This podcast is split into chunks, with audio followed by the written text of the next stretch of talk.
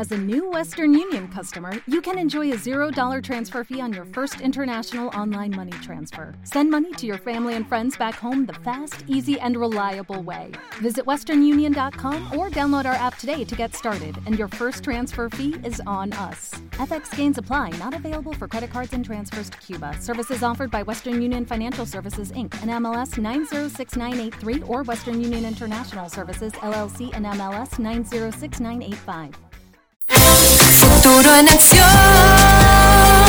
Porque es necesario que el país escuche desde diferentes ópticas la opinión de expertos en diversos temas del diario vivir. Su espacio de entrevistas y opinión. RTP 965 presenta Futuro en Acción. Con la participación de Joyce de Ginata y Giovanni Ginata.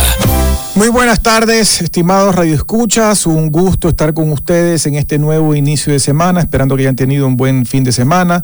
Hoy tenemos el gusto de tener con nosotros al conocido y prestigioso comunicador y periodista licenciado Fernando Aguayo, director del programa de opinión Fernando Aguayo América que se difunde por Gamavisión y Mega TV en la Florida. Fernando, siempre hay mucho que hablar en este país que lamentablemente es políticamente entretenido y comenzando justamente por la fanesca, y no me refiero a la fanesca de Semana Santa, sino a la fanesca que tenemos en la Asamblea. ¿Qué opinión te merece todo el show que estamos viviendo alrededor de los juicios que intenta poner la Asamblea contra el presidente de la República? Giovanni, muy buenos días. Lamentablemente hay que decir que en el Ecuador pasa de todo y no pasa nada se relegan los temas fundamentales, sustanciales. Ahora mismo, con este invierno crudo, duro, este fenómeno de la naturaleza, con dolor observamos las imágenes de la destrucción, cómo tanta gente dice, y ahora, ¿cómo voy a hacer para poder reponer una refrigerador, una cocina, en seres de su hogar? Y nosotros embarcados en una aventura yo no estoy de acuerdo, lo dije desde el inicio del gobierno cuando se hablaba de la muerte cruzada y de la necesidad de, una consulta popular, todos estos eh, mecanismos que efectivamente existen en la Constitución, pero no llevan sino al despeñadero un país que requiere la concentración de sus eh, dirigentes, de sus directivos, de sus administradores para sacar a un país con, con, potencialidades de esta penuria económica, porque dolorosamente hay que decir, en la macroeconomía pueden aparecer buenos indicadores, pero en la microeconomía vemos pobreza y más pobreza. Por eso me duele lo que está sucediendo. Sí, porque el, como bien dices, los números macroeconómicos están eh, mucho mejor.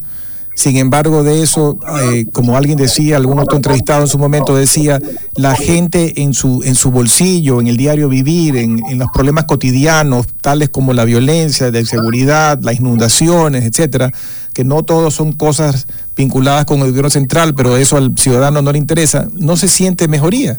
Y inclusive en temas operativos, eh, básicos como poder sacar una, una, licencia, una cédula, un pasaporte, tampoco se ven que hayan habido cambios. ¿A, qué, crees tú que obedece que alguna, aquellas cosas que pudieran ser resueltas bajo un esquema de mejor gestión no hayan sido todavía resueltas?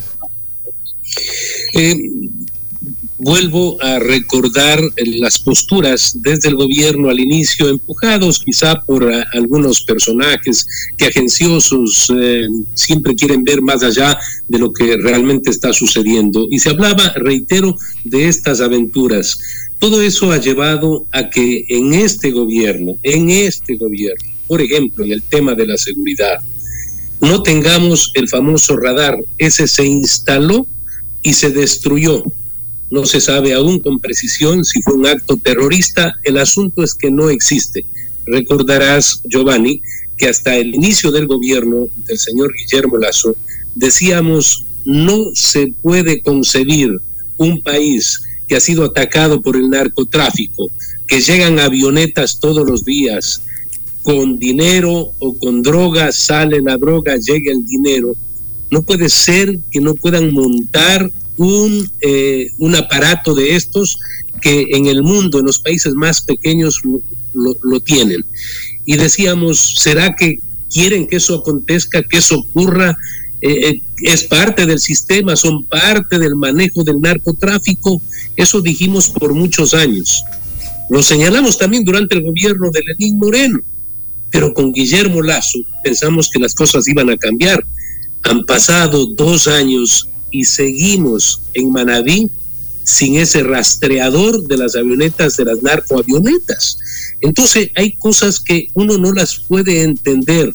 Me gustaría siempre señalar a los del pasado, a los que iniciaron todo esto, a los que dieron origen a que el Ecuador se convierta en este narcoestado, pero también ya tenemos un segundo periodo de gobiernos diferentes al de Correa y resulta que acontece lo propio, para hablar solamente de la seguridad y de ahí pues los otros temas igual, ¿no? Que no haya eh, las especies para las cédulas de identidad, problemas con los pasaportes, eso nada tiene que ver con la inestabilidad o con la clase política, nada, e, e, es, simplemente haber derivado la atención propia como sí lo hizo en el inicio con el tema de la vacunación y con el manejo de las finanzas públicas y, y el manejo pues este de, todo lo que tiene que ver con, con el gasto. O sea, ahí ha sido minucioso, pero el resto, ¿qué sucede?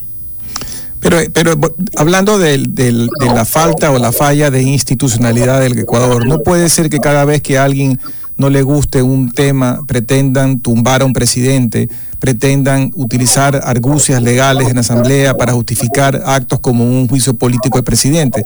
Ahora, ¿cuáles son los pasos que le quedan al presidente para defenderse? Yo creo que una buena movida fue, tener a una persona del talante de Henry Cucalón como ministro de gobierno, que creo que está haciendo una labor muy buena a pesar de, de la lucha contra todos estos que están disparando a mansalva hacia el presidente. Pero ¿qué más le queda hacer?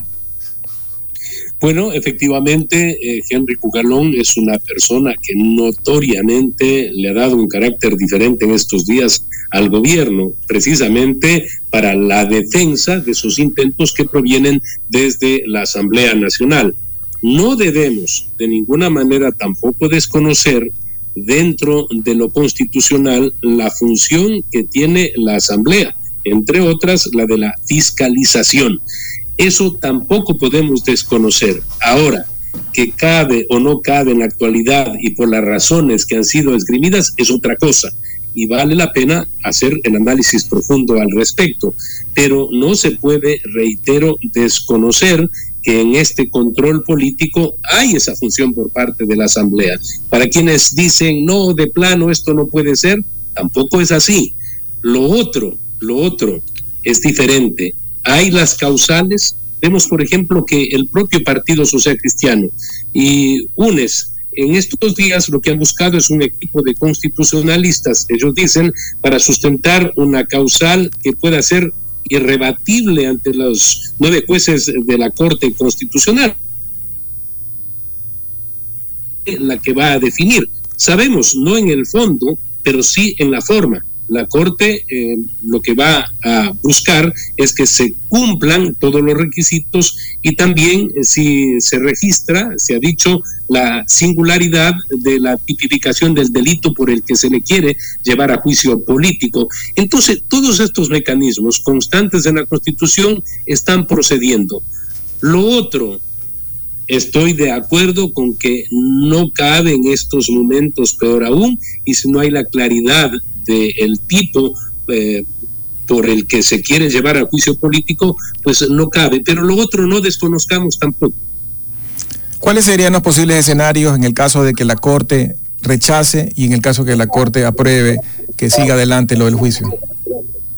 Bueno, en el caso de que la Corte rechace, me imagino que lo que acabo de expresar como ecuatoriano demócrata, simplemente en mi rol de periodista, pero a su vez como ciudadano respetuoso de las normas y las leyes, lo propio deberán hacer los señores asambleístas, que efectivamente cumplen otro rol, tienen una función política, pero enmarcada en procedimientos constitucionales. No les tocará sino respetar lo que determine la Corte Constitucional.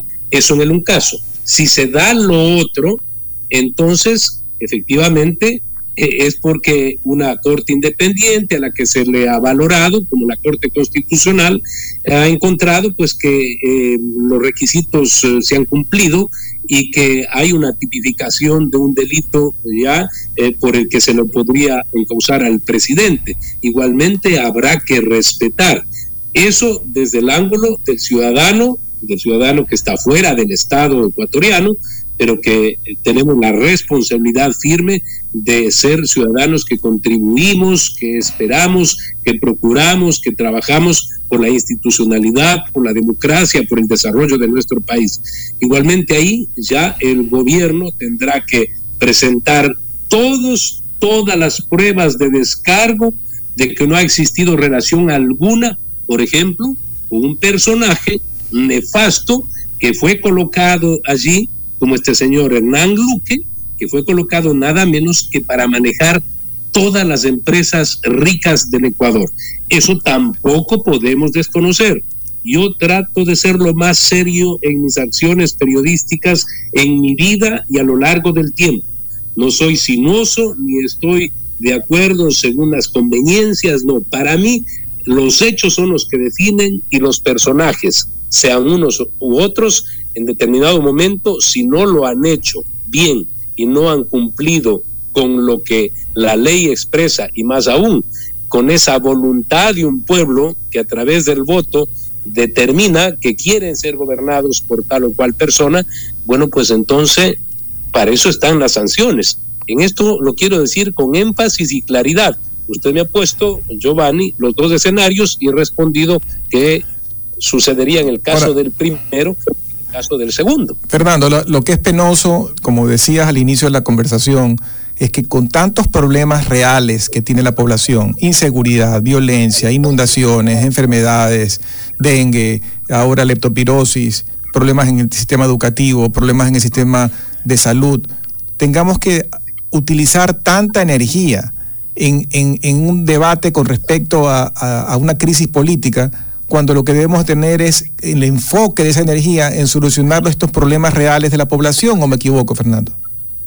Es que en esto, lógicamente decimos, en el Ecuador un sistema presidencialista, la administración del país está en manos del presidente de la República. Sin embargo, efectivamente, desde el ámbito legislativo, hay que contribuir con el marco legal, con las leyes eh, que se deben dictar precisamente para que se pueda eh, proceder eh, con políticas de gobierno a lograr esos objetivos de desarrollo, en el caso de la seguridad de la seguridad, pero hemos vivido dos años de conflictos innecesarios y absurdos y allí pues eh, el hecho también de no tener el talante para la relación política yo creo que ha llevado a que los ecuatorianos seamos los grandes perdedores y el país no está para aventuras ni para perder tiempo alguno porque digo yo y mire que estuve hace muy pocos días en el Perú un país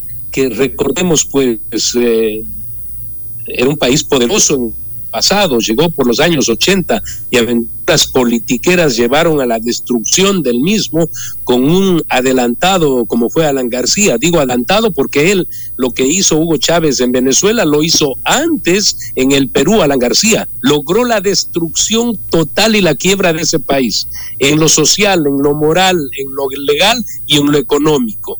Bueno, en, en estos momentos yo veo ese país que ha pasado por todo, la economía sigue adelante, la economía a pesar de esta crisis política eh, de los últimos 10 años que ha llevado a presidentes de la República a la cárcel y a que estén encausados eh, todos ellos, el país sigue siendo manejado en lo económico de la mejor manera, con independencia en el Banco Central, en el propio Ministerio de Finanzas, en el cobro de los impuestos y vemos cómo sigue llegando la inversión al Perú. Yo digo, ¿Qué es lo que sucede con el Ecuador? No pudimos separar lo uno de lo otro, lo político en lo político y dentro de los eh, eh, eh, estamentos del Estado y con las leyes y la Constitución hay que resolver los problemas políticos que siempre van a acontecer. Ocurre también en, los, en los sistemas parlamentarios europeos y la solución la tienen pues pronto, ¿no? Y un primer ministro deja de serlo en poco tiempo y asume otro. Eh, pero la economía sigue adelante en esos países y en este, en el Perú, fronterizo con nosotros, resulta que pasa lo propio. Y en el nuestro no. En el nuestro vemos cómo le estamos quitando el futuro a nuestros, eh, a, las generaciones presentes y las que vienen detrás, porque no identificamos las prioridades. Eso, eso, eso verdaderamente tiene que llevar a un examen intrínseco de conciencia de cada uno de los individuos que no están cumpliendo, que no han cumplido, no lo están haciendo, que revisen sus posturas para dar pasos mucho más positivos a futuro. Y me refiero a todos, me refiero a todos, porque he visto también en el Ejecutivo una tras otra equivocación que han llevado a la polarización a la que tenemos en la actualidad. De lo otro, de la función legislativa, pues eh, no tenemos nada que defender. Ya se sabe que el, el, el, el 10% de la gente a lo mejor cree o el 8% en la Asamblea, el resto no. Eso ya está calificado, pero del gobierno esperábamos mucho más. Vamos a irnos a un corte y regresamos en unos minutos para seguir con este interesante diálogo. Enseguida continuamos con Futuro en Acción. Futuro en acción. Ya estamos de vuelta con Futuro en Acción. Gracias por regresar con nosotros a este su programa Futuro en Acción.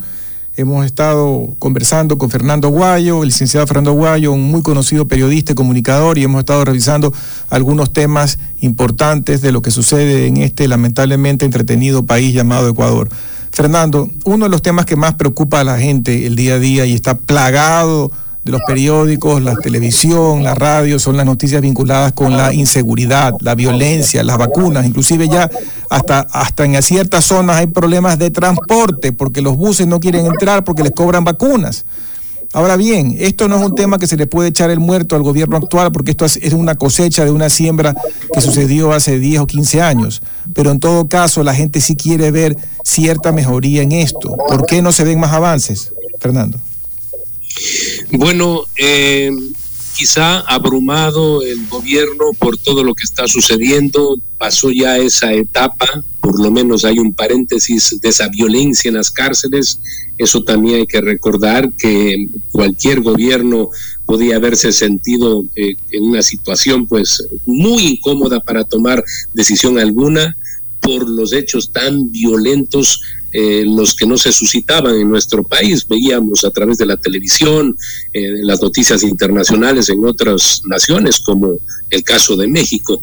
Eh, pero ya por lo menos aquello por ahora no, no, se, no ha sido recurrente en las últimas semanas, en los últimos meses.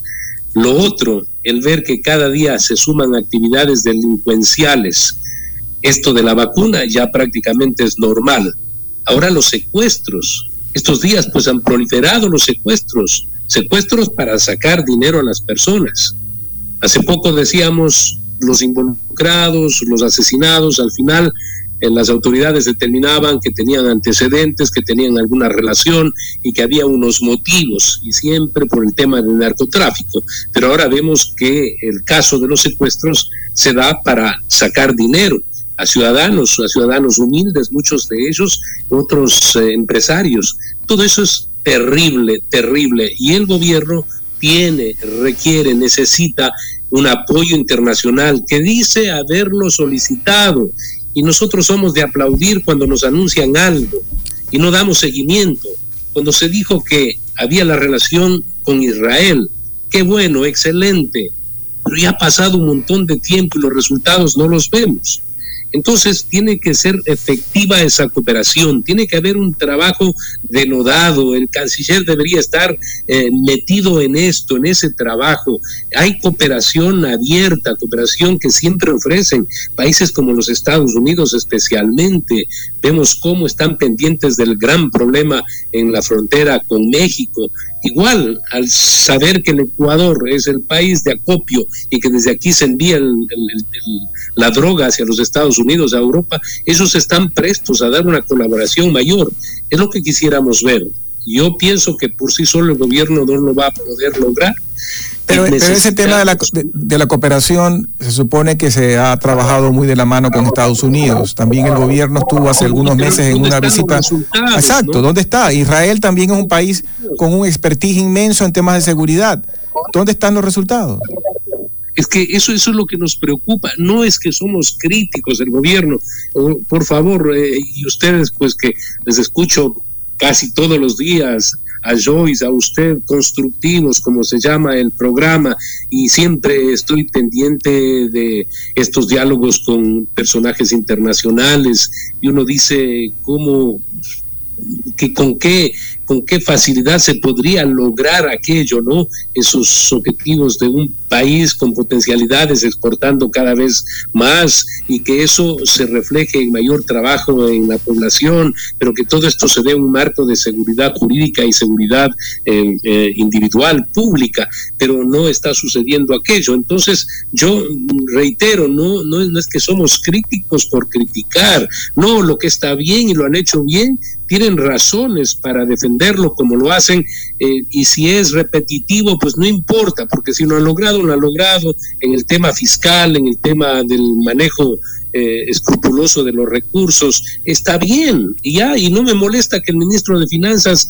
aparezca con sus croquis y, todos los números eh, señalando los logros, está bien, si eso ha ocurrido, está perfecto, pero lo otro que es evidente, no se puede, por ejemplo, escuchaba por ahí que se dice los medios en una campaña tratan de dibujar la realidad porque sí hay medicinas en los hospitales. Yo digo, el diario Universo es un diario muy serio, pues y, hoy presenta un reportaje amplio sobre la escasez. Y ayer veía Teleamazonas que frecuentemente va a los hospitales y se encuentra con que la gente le dice con testimonios desgarradores que no tienen dinero para comprar afuera, pero que tienen que hacer un esfuerzo el mayor para tener una pastilla, porque el, el, hospital no, no le entrega esos medicamentos. Esas son realidades que tienen que ser atendidas. Y en el caso de la seguridad, definitivamente algo diferente a lo que ha sucedido hasta ahora tiene que hacer el gobierno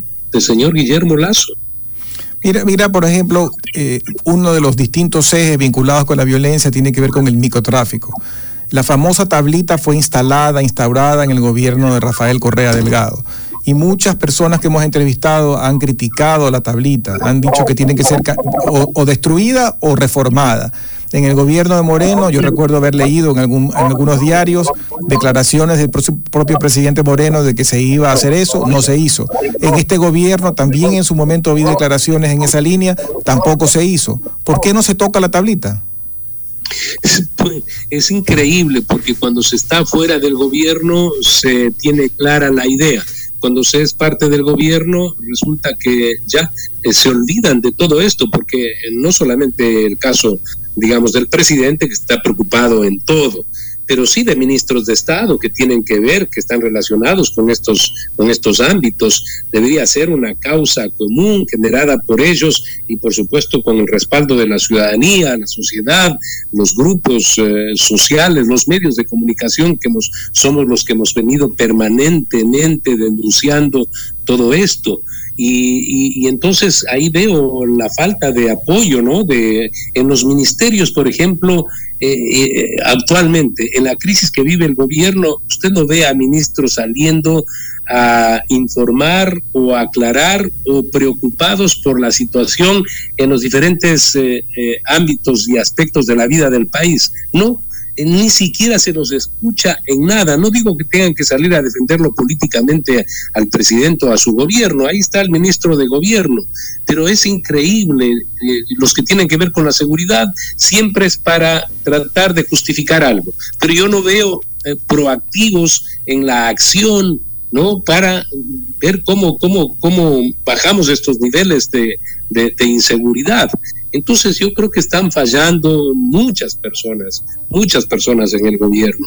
Y por otro lado, en el caso de las Fuerzas Armadas, mire que en el Perú resulta que eh, la Constitución sí prevé el uso de las armas eh, para reducir la violencia de manifestantes. Y con todo lo que ha vivido el Perú en noviembre, diciembre del año pasado y en el presente año también, eh, han tomado esa decisión en algún momento, pero con ciertos cuidados por todo el tema de los derechos humanos. Hay alrededor de 66 muertos y hay acusaciones en contra de las Fuerzas Armadas y de la propia presidenta Dina Boluarte eh, por derechos humanos. Eso siempre va a pasar, porque ya sabemos que en el mundo estas comisiones que provienen desde las Naciones Unidas siempre están a favor de los violentos, no de los afectados pero hay que tener la voluntad política y la decisión. Pues entonces, si en el Ecuador no es, no hay eh, eh, constitucionalmente no hay esa eh, esa ley que permita el uso de, las armas para reducir a los violentos en una manifestación, yo pienso que está claramente definido cómo tienen que actuar frente a estos delincuentes que asesinan con metralletas a personas en un, en un centro comercial, en, una, en un restaurante. Entonces, también aquí hay, tienen que asumir todos responsabilidades que las tienen. ¿no? Mira, Fernando, por ejemplo, en, el caso del control de la minería ilegal, que, que está también vinculada con otros actos delictivos como la droga, según se entiende. En el, en el Perú, eh, hace pocos días, eh, tomaron la decisión de bombardear a máquinas ecuatorianas. Así es, máquinas ecuatorianas. Cuando aquí en el Ecuador, con las leyes que tenemos, que parece que favorecen a la pillería y no a la gente, a la gente honesta, no podemos hacer mayor cosa y se están llevando en peso la minería informal, está destruyendo fuentes de agua, está contaminando ríos, robándose el material, etcétera, y, la, y no podemos actuar. Y en cambio, al lado de la frontera bombardean máquinas retroexcavadoras y eliminan el problema de raíz. Mire, ¿en qué momento en el Perú? Reitero, y porque estuve hace muy poquitos días allá y he tenido la gran oportunidad de dialogar con personalidades que siguen tan de cerca los problemas de su nación, como igual resaltan aquellas cosas positivas. Eh, en estos momentos, cuando está siendo acusada la policía, las Fuerzas Armadas, ellos eh, toman la decisión ante un evento como este, el que hayan pues eh, todos estos traficantes ahora de la minería ilegal estén actuando, eh, no pensaron dos veces ni el momento, ni si acaso políticamente cabe o no cabe, si va a ir en contra, se va a, complicar más la situación de la presidenta, no, no, ni y del ministro que también eh, está llamado pues a la propia asamblea, no, el ministro de Defensa, tomaron una decisión, no tuvieron que consultarle a nadie, hicieron lo correcto. Menos mal que acá no surgió aquello de la soberanía, pues no, desde el Ecuador. Así es. Ahora, nos, nos quedan 10 minutos, Fernando. En estos escenarios, vuelvo a la pregunta que hacía al inicio del, programa. ¿Cuál, ¿Qué caminos le quedan al presidente Lazo? El presidente Lazo es un hombre con un currículum, digamos, largo de éxito empresarial, una persona que, que, entiende eh, de temas económicos y financieros, pero, pero algo está fallando y tal vez en su percepción de la política y la política, y no es lo mismo manejar una empresa privada que lamentablemente lidiar con ese enredo llamado eh, manejo del Estado. Entonces, ¿qué, hay, hay un editorial que hace pocos días, tal vez semana y media, escribió Walter Spurrier en el Universo, donde decía que ya era hora que el presidente pueda resolver con mucho más energía, al tomar, eh, apretarse el cinturón y con mucho más energía sacar tal vez el látigo y poder hacer que las cosas cambien. Eh, ir por el tema eh, de la disolución de la asamblea sería pues también bastante complicado, ahondaría aún más el drama, ¿no? Veía en el diario El Universo eh, que hacían un análisis el día de hoy y hablaban de que un movimiento de esa naturaleza dice golpearía a partidos excepto al correísmo y lo que no se quiere es precisamente pues no que eh, se en bandeja de, de, oro y de plata se entregue al correísmo causante de todos los males nuevamente el poder pero el presidente Guillermo Lazo yo creo está en sus manos. El país es un país, eh, en definitiva, pequeño, un país manejable, pero para eso hay que tener la apertura necesaria, hay que ser receptivo no solo a las críticas, sino a los apoyos, y da la impresión muchas veces que no se quiere escuchar ni los apoyos, y ahí se puede encontrar eh, enmiendas reales, concretas, con las que se puede salir de esta eh, dolorosa y penosa situación y de este túnel oscuro. Yo creo que aquí, en primer lugar, cabe un cambio en el propio presidente de la República, que, como usted bien lo señala, un señor que a través de la vida, con su experiencia de empresario, eh, ha llegado pues a, la presidencia de la República, que dijo que él en 100 horas podría solucionar el problema del país. Es probable, reitero, que un país pequeño como el nuestro, haciendo las cosas adecuadas, eh, se, pueda, se pueda mejorar la situación, pero para eso hay que dejarse ayudar. Lo primero, reiterar la designación de Henry Cucalón, pero uno solo no podrá, no podrá en el momento actual eh, resolver esos, esos ah, problemas profundos. Creo que requiere de más apoyos y por sobre todo de una apertura de parte del presidente a escuchar. Los medios de comunicación muchas veces, y no es porque quieran influir en sus decisiones, muchas veces son invitados eh, a reuniones y expresan lo que piensan, lo que con determinada experiencia se podría hacer, pero luego se ha dicho por parte de asistentes a esas reuniones no se hace absolutamente nada. Entonces yo encontraría por ahí posibilidades. ¿No? ante eh, los extremos a los que estamos eh, llegando, una actitud del presidente debería convocar a personas notables eh, que a través de la vida han demostrado capacidades, honestidad, que a lo mejor no le guste lo que le pueden decir, pero están precisamente para aquello, pues no se puede tener solamente personas eh, eh, que dicen lo que uno quiere escuchar, no, de ninguna manera. Entonces yo por allí podría decir, se debe abrir un camino, un camino con el que por el que el presidente podría transitar con mm, digamos con, con mayores éxitos, ¿no? Y estamos llegando, estamos llegando a momentos muy muy difíciles porque desde la asamblea definitivamente se ve que lo que quieren es llegar a ese juicio político y como dicen están buscando la causal esa que eh, la Corte Constitucional no pueda eh, señalar como vulnerable y que sea aceptada la causal. Eso es lo que están planteando en las últimas horas. Entonces, eh, yo diría, por ese lado tendría que ir el presidente de la República, ¿no?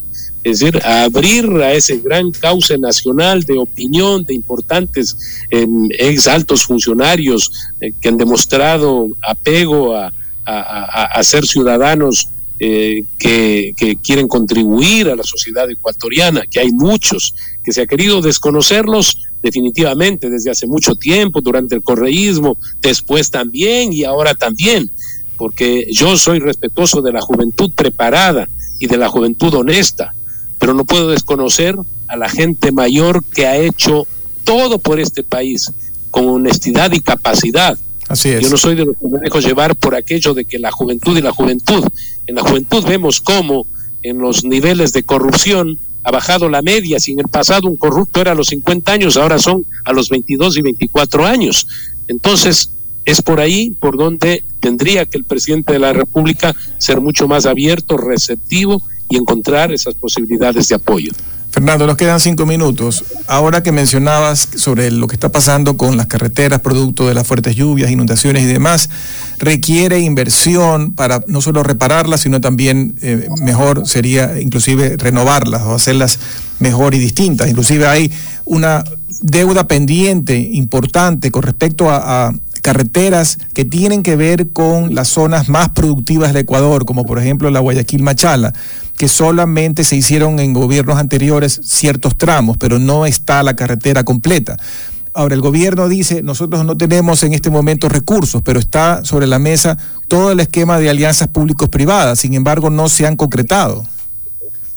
Es que eh, se puso como gran protagonista del gobierno a quienes iban a manejar este tipo de alianzas y últimamente no escuchamos, no tenemos noticias si aún funciona o no la Secretaría eh, es decir, el, gobierno era precisamente para establecer este tipo de mecanismos de puentes, sector público-privado, para lograr eficiencia, rapidez en la construcción de infraestructura, abandonando esa vieja práctica de consumir a través de la corrupción gran parte de los recursos, como aconteció el gobierno del señor del señor Correa. Y ahora vemos que también pues ha estado envuelto el propio ex vicepresidente y presidente Lenín Moreno, que igualmente tendrá que pagar por sus culpas si lo encuentran, pues que esos dineros de Coca-Cola Sinclair han llegado a familiares y amigos de él. Entonces yo digo, este gobierno que tenía claro aquello, cero a la corrupción, eficiencia, eh, asociación público-privada, ya tenemos dos años de gobierno, dos años y no se ha podido concretar absolutamente nada. ¿Sabe lo que hubiese implicado saber que se construyó la vía entre Guayaquil y, Machala? ¿No? Guayas del Oro. Ya con eso habríamos dicho nosotros qué buen trabajo, qué buena obra. Esto es icónico, no lo, no, lo hicieron a través del tiempo, unir dos provincias tan importantes por donde circula gran parte de la producción, pero no, no, no, no hay nada de aquello. inclusive, Fernando, la, la, la, carretera que alguna vez se pensó en hacer que, que, que, comunique las dos principales ciudades, Guayaquil, Quito, nunca se terminó. Se hicieron tramos más hacia el lado de la sierra y todo y gran parte de la vía Guayaquil, Babahoyo, Quevedo, Santo Domingo sigue siendo una vía peligrosísima de un solo carril de ida y uno de regreso. Absolutamente necesario trabajar en aquello eh, le faltan dos años, ojalá que logre sortear todo este drama político que estamos viviendo y haya el empeño necesario para realizar ese tipo de labor y trabajo, ¿no? Buscar un buen ministro de Obras Públicas. Del actual yo no puedo decir nada. No sé si alguien puede aplaudir y decir que ha hecho una gran gestión, porque cuando le preguntaron y era ministro de Vivienda cuántas casas había hecho, dijo que ninguna. Y en la actualidad uno tendría que preguntar y decir cuántas carreteras hizo usted en su vida profesional. Seguramente ninguna. ¿Y cómo es que nos vamos a tirar cuatro años con un mismo ministro de Obras Públicas? Bueno, para poner un ejemplo simplemente. Así es. Bueno, Fernando, muchísimas gracias por compartir esta hora de tu tiempo. La verdad es que tenemos que tener, esperanza de que las cosas se van a poder enderezar en el Ecuador y como decíamos hace un momento, esto no se trata, tenemos tantos problemas reales, problemas de sanitarios, problemas ambientales, problemas de violencia, e inseguridad, problemas en salud, problemas en educación, como para estar debatiéndonos entre temas políticos que no llevan a nada y que, que generan gran desgaste al país y la ciudadanía. Muchísimas gracias por dedicarnos esta hora de tu tiempo y también con todos ustedes hasta el día de mañana. Gracias por construir un futuro en acción con nosotros. Futuro en acción. Te acompañaron en RTP 965 Joyce de Ginata y Giovanni Ginata.